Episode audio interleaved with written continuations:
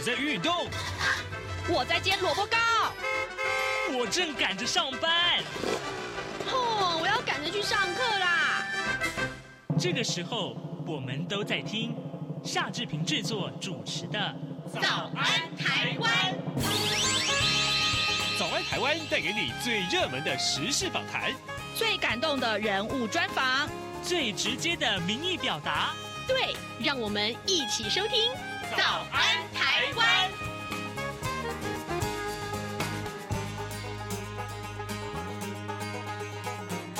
早安台湾，我是夏志平。今天是二零二三年的九月十一号，星期一。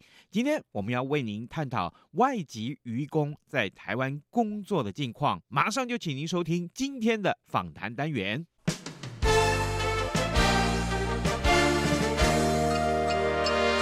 早安笔记本，这里是中央广播电台台湾之音，您所收听的节目是早安台湾，我是夏志平。各位听众，今天早上我们要为您关注啊，在台湾工作的外籍渔工，他的人权跟福利问题啊。此刻呢，我们要为您连线访问的是宜兰县。渔工职业工会的秘书长李丽华，我们要请秘书长为我们来啊关切啊，当前呢在台湾工作的外籍渔工们的朋友啊，那有关于他们的人权和福利的提升，我们还可以做些什么？秘书长早安，早早早，谢谢谢谢秘书长一早接受我们的访问。我我在节目一 开始啊，先跟秘书长借大概。三十秒的时间，我简单跟听众说一下这个新闻，嗯、就是美国的国务院呢、啊，在今年的六月份的时候，公布了年度的人口贩运问题报告，我们简称叫 TIP 报告哈。那在这份报告里面呢，有关于渔工的部分啊，他们就特别提到说，台湾当局虽然符合最低标准，但是呢，其实啊，呃，当局并没有完全落实被害人身份鉴别程序，也使得部分被害人难以取得司法资源跟保护照顾，请教秘书长，从这一份呃美国的国务院的这个 TIP 的报告里面，我们看到了当前外籍渔工他在台湾工作的现况，大致上是出现了哪些个问题？那这些问题如果要解决的话，哇，主管机关是哪一个部会呢？嗯。好，你问到了重点，就是主管机关到底是哪个单位呢？嗯、其实我们我们可以看得到，就是最近一直在谈的，就是一直在讲远洋渔渔业、远洋渔船。那刚刚讲那个呃渔业与人权行动计划这件这件事情啊，行动计划意思是要采取行动啊。嗯、那但是呢，呃。每每一次这个劳动部呃，这个这个渔业署或者是政府的相关部门，他们提出报告的时候，通通都是在书面上的的报告而已。可是实际上的作为呢，并没有他们报告的那么理想。那他们的这个呃报告的背后呢，他们提出来的这些数据呢，都是从他们的第一。他们所聘雇的这些什么检察员、查查员呢、啊，在第一线的，就是做问卷的时候呢，提出来的这个这个说法。嗯，其实我们在我们这种 NGO 啊，在第一线服务的时候，看到的问题跟他们看到的问题不一样。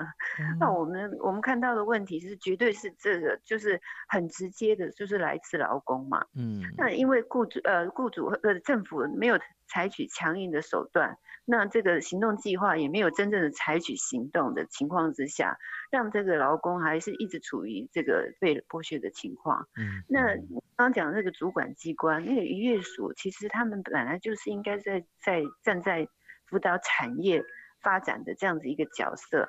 结果没想到他们又又要介入这个劳动的这个范畴，劳动的这个管辖。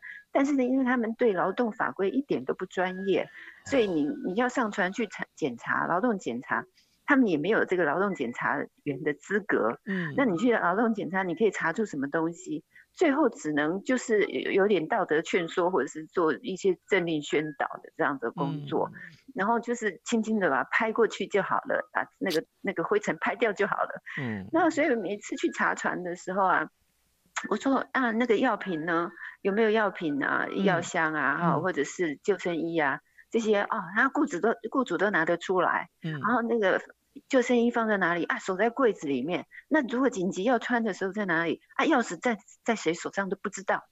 所以这个就是应付我们去做检查的时候拿出来的东西。嗯，所以他在那个人人权行动报报告里面，他就会把它写得很好听哦，都有哦，嗯、啊，那个救生衣都有设置啊、哦。那 WiFi 呢？WiFi 也有设置啊、哦。可是船长呃船东都会说，我不会开放让他们用，因为会影响他们的情绪或者是工作的态度。所以你看，政府部门。花了那么多钱去补助，补助什么救生衣，补助什么 WiFi 的设置，到最后都没有用，真正的用在他们身上。然后另外一个就是说，呃，那这个是渔业署的管辖，嗯，但是呢，那劳动部管辖的是境内聘雇的沿近海的这些渔船上的劳动力，嗯，但是呢，呃，劳那个沿近海的的他们的劳动条件也好不到哪里去。这次我们这个这个呃记者会当中，我就提出来其中一个案子就是沿近海的，在从七美那边的案子，他来台湾之后他就隔离了嘛，嗯，然后上船之后呢。呃，工作五天内，他的同事有的被打，有的就被被被骂这样子，然后被殴打的情况是蛮啊蛮普遍的啦。嗯，所以他们三个印尼渔工就决定下船。嗯，结果下了船之后呢，就被雇主提告说他们罢工。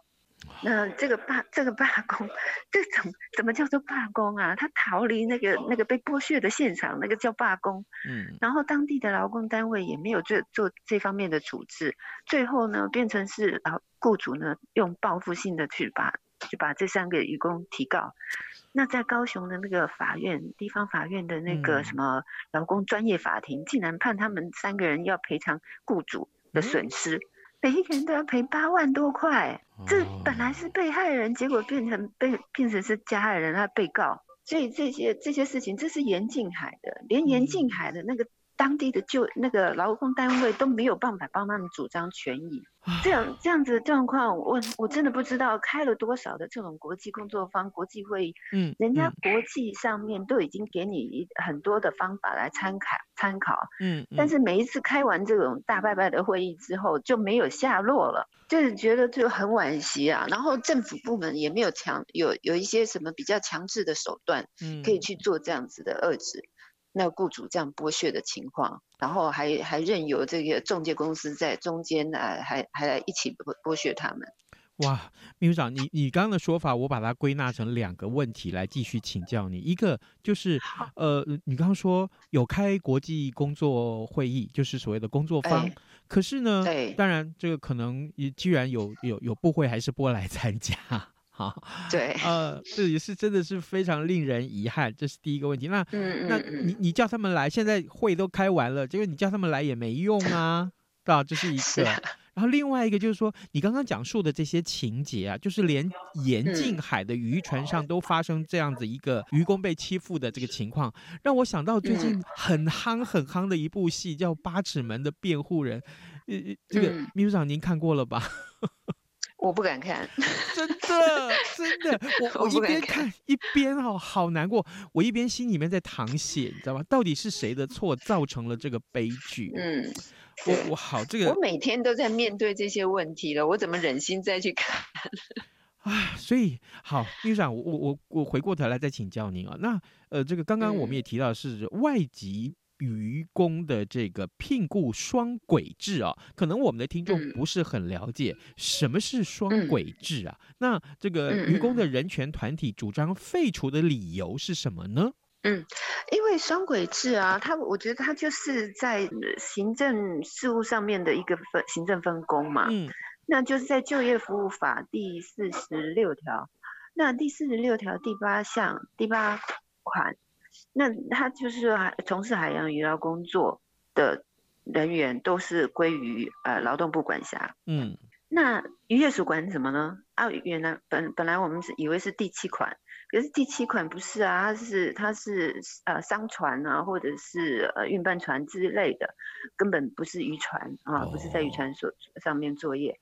那那好，那也就罢了。可是那到底它适用的法条是什么呢？为什么就把这样子把活生生的把这些呃在远洋渔船上面的劳动力的权利就就把它切开了？那什么法都不适用，结果结果变成是一个行政命令的方式，在渔业署里面定了一个境外评估办法，里面来适用。嗯、那所以呢，这个境外聘雇办法呢，就是在规范那个远洋渔船上面的劳工的劳动呃劳动规范，嗯，连什么契契约啦，还有薪资啦，还有工时啊、工资啊这些，通通规范在这个一个。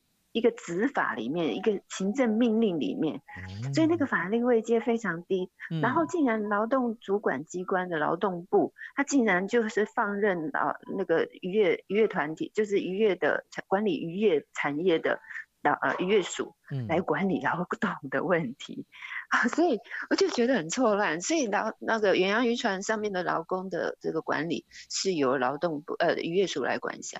那沿近海的渔工呢，这个在渔船上工作的劳工呢，是属于劳动部管辖。所以这个我们叫做双轨制。但是呢，哦、为了要统一事权。就必须要把那个渔业署的这些这个这个这些部分，就是远洋渔船的这些劳工，还有连同那个 FOC 船，就是全渔船的这一部分，嗯，所有的劳工劳动的事务都应该由劳动部来归管，这才是正确的。就是把他的事权统一就对了。对，没错，没错。但问题是，劳动部愿意吗？嗯明明你管渔船，他不愿意也不应该，我管人就好，对不对？照照秘书长 你的说法是说，那这个渔业署管船嘛，啊，那可是这个劳动部来管人嘛。但问题是现在这个明明就是不合理，或者是容易造成漏洞。可是呢，对，呃，很遗憾的是，劳动部好像不愿不太愿意把它事权统一。对 对对。对，不过这个这个就是那个劳动部也在讲，他说这是历史工业啊，当时候这样子这样子规划的人已经不在在位了，所以后面的人也都很难处理。那有什么难处理？你就回归到就业服务法第四十六条第八项，嗯，第八款嘛，嗯嗯嗯嗯，那就不就是吗？然后就业服务法第四十三条还说，就是说如果没有经过国呃雇主的聘雇的话，任何人不能在境内工作。境内是属于什么？境内就是。我们的渔船也算算是我们的境内啊，挂中华民国国旗的，又是我们的国土的延伸嘛，那不就境内嘛？对，所以这个法规法规适用都在那里了，只是你们在违法的状态之下，用权宜之计，用这样子的方式来划分呢。啊，实在是令人 匪夷所思啊！呃，对呀、啊，对，对，啊、对，各位听众，今天早上之频为您连线访问的是宜兰县渔工职业工会的秘书长啊李丽华。我们请秘秘书长在节目中跟大家来聊这个话题。其实我们呃要关注的是台湾的远洋或近海沿海的这个渔工们他们的工作的状况。我必须说，我直截了当的告诉各位听众吧，我们关切他的这个呃人权啊，就是还有工作权的这些。话题，为什么呢？呃。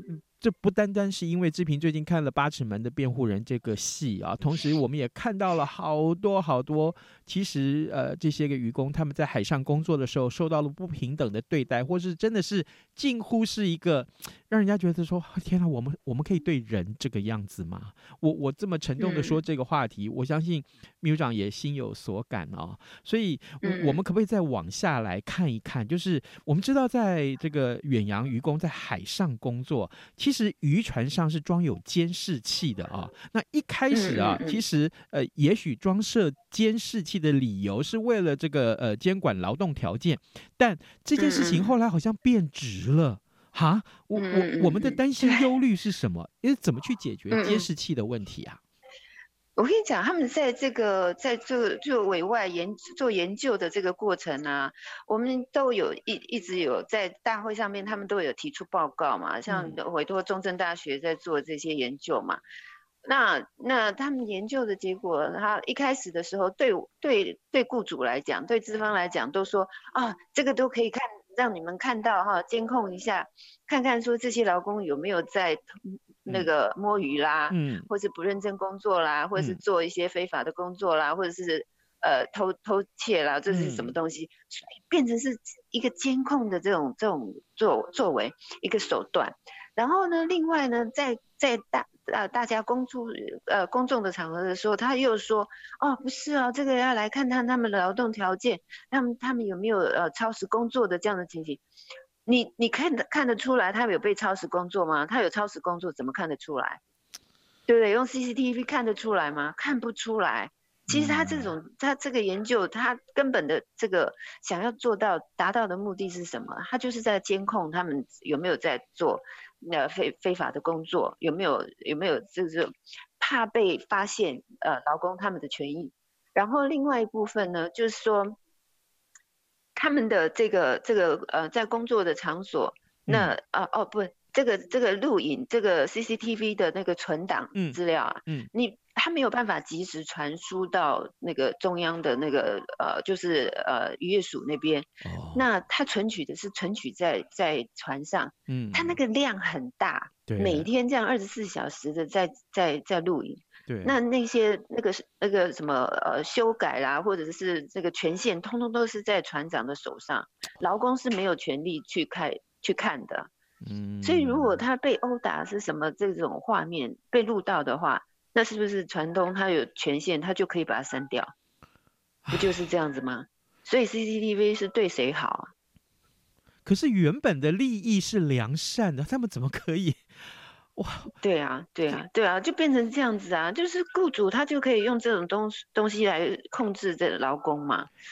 像就像好像几年前有一个日本的日本的餐厅，嗯，他们就在餐厅里面设置很多这种摄像头，就是 CCTV 在监控这些劳工他们的工作有没有摸鱼，有没有有没有偷东西的，嗯，就是用一样的这种做法。可是。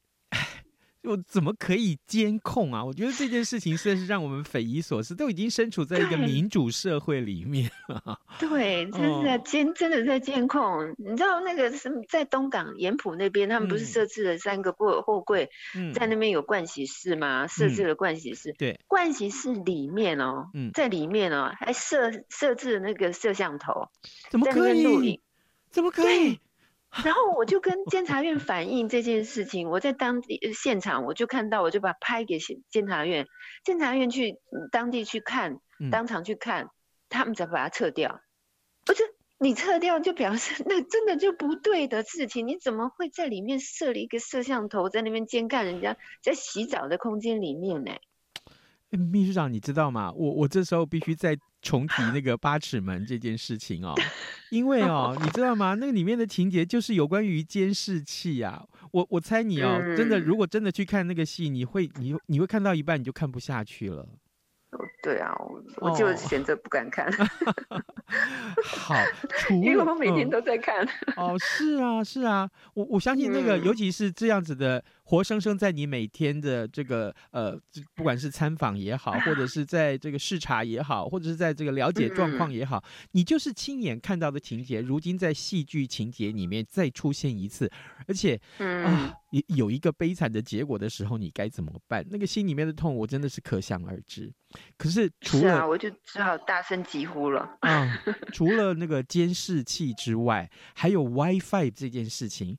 哦，我我看到你们的这个呃诉求的时候，我其实心里面是更更觉得很淌血。为什么？因为今天我们去讲求 WiFi 这件事，享受这个网络无线网络这件事情，其实几乎是已经是基础人权、嗯、基本的人权了。对对，对，可是。对于远洋渔工来讲，他根本就没有办法长期享有对外通讯或使用 WiFi 的权利，所以。秘书长，你你在这个亲身经历，你就去渔船上面看的时候，或真正接受到渔工们的这个分享的情况的时候，他们的经验是什么？有哪些故事可以告诉我们？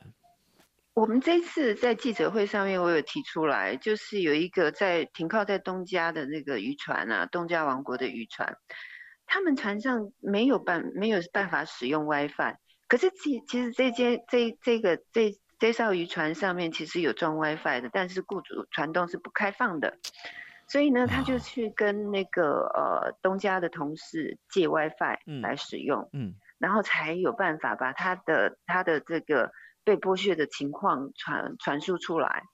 在在渔船上是一个非常隔绝的一个空间嘛，嗯，而且在海上待了十个月以上，这样子的一个这么长期的这种这种工作的状态。嗯，所以他们在船上工作，每天工作是二十四小时，没有休息，有时有时候连续三天三夜都在工作，没办法睡觉。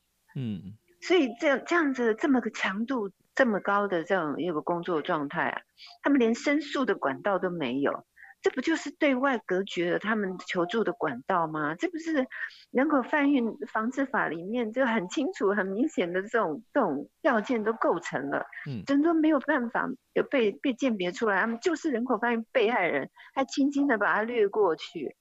而且你知道吗？他们的三天三夜没有睡觉，没有办法。然后如果说他们的也没有办法对外求助，嗯、而且他们在受伤的时候啊，嗯，手受伤的时候，他们不是都都有检查员去检查说他们船上都有什么医疗设备、医护设备吗？嗯、就拿那个那个什么包包电线的那个塑胶布啊，嗯，叫他们包一包就好了，继续工作。哎、欸，那个伤口都没有处理，哎，跟他要跟船长要药来敷，要药来吃。也都没有办法，也都不给他药哎，我不知道他在省什么。哎，你这样子一个老公，你还要叫他继续工作，然后又不给他药吃，也不帮他治疗他的伤口，连包扎的纱布都没有哎。我记得刚刚还有那种天线。嗯是我，我记得刚刚秘书长你跟我们分享的时候是说，呃，这个呃船东或是老板啊，这这个船长他说，哎、欸，我不开 WiFi 是为了让你们的情绪可以稳定啊。对，可是对，还有不不会影响他工作。可是不是正好相反吗？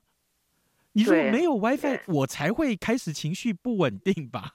对对，而且你会呃胡思乱想啊，想东想西啊。对这些这样对外联系的管道都被切断了，这不就是妨碍人身自由了吗？啊、哦，我真的很匪夷所思。对于呃，秘书长，你所告诉我们这些事情，我我我我没有办法想象，哎，真的，难怪我们一般人这哪有办法离开一一分钟那个 WiFi 没有办法连线的这样子的状态呢？是啊，都焦虑了，惯了。嗯嗯，对，真的。嗯，好。啊，各位听众，我我不知道今天我们早上的这个 情绪是重，对，非常非常的沉重啊。呃，我们为您呃连线访问的是宜兰县渔工职业工会的秘书长李丽华。我们请李秘书长在节目中跟大家分享，其实，在台湾工作的外籍渔工啊，不管是近海呃远洋啊，这个沿岸，其实他们的工作状况。不如我们想象中的好，但我们该怎么去解决它呢？呃，除了各部会该有的努力，刚刚我们所讨论到的啊，这个呃双轨制也好，或是劳动部该做什么事情，赶快起来作为吧。啊，另外还有就是，愚公在应聘之前啊，应聘要工作之前，上工之前，其实是需要需要签订那个工作协约的。但是愚公朋友其实是弱势了，坦白讲。那有关工作协约这件事情，愚公人权团体的主张是什么呢？最后这个问题请教秘书长。嗯，渔工啊，他们在呃出国之前呢，就是在中介公司会一定会接触到中中介公司，中介公司呢，他就把他们带到中介公司的办公室。然后就先让他们签了一份呃契约，委任契约。嗯嗯。那的委任契约呢，后面会还会有好几份委任契约，到最后呢，然后就跟雇主签订的那个劳务契劳动契约。呃，我们最近还知道说，就是呃逾越嗯境外聘雇办法里面啊，它第五条，它竟然有规就就有规范，就是说让让中介可以，就是台湾的中介可以委托。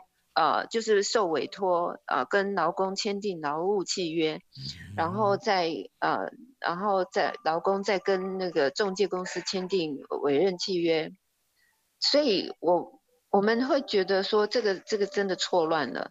雇主你，你你本来就应该负起雇主的责任，跟他签订签订的劳务契约，嗯、那就是劳雇关系的存在嘛。对，你怎么会让他去跟劳工跟中介签订劳务契约？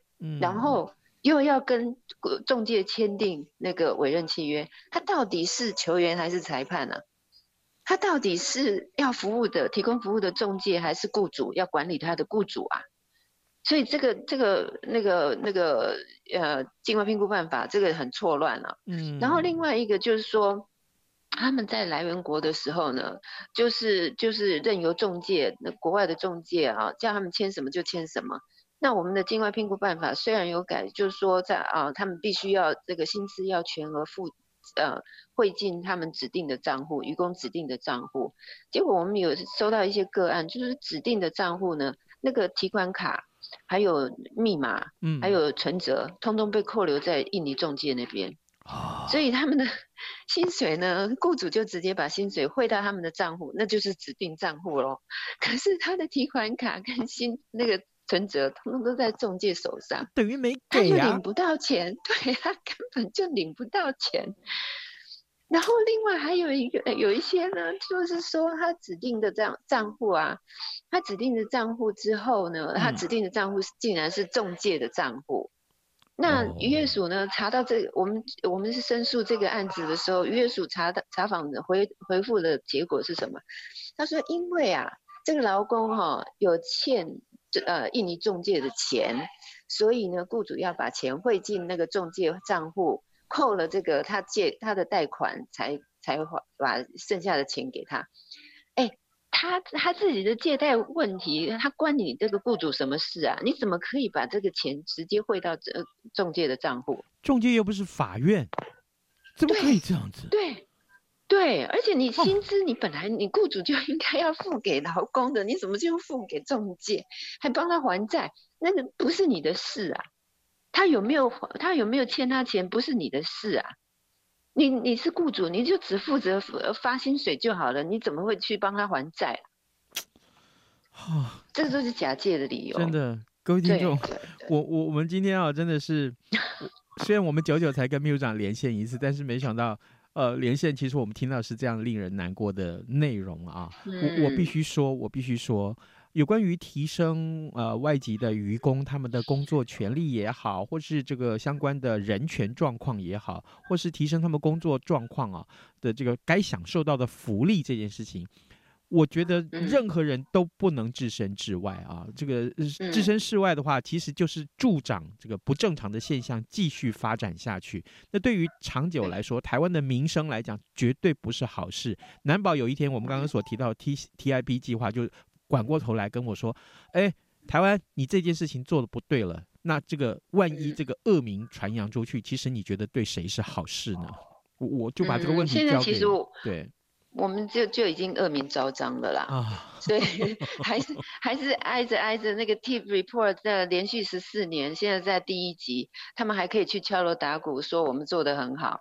可是其实 TIP 的报告哈，它其实跟有的标准哈，它根本跟标准非常非常非常低啦。嗯，那但是就说你有在做，他就觉得你啊，你有在努力了。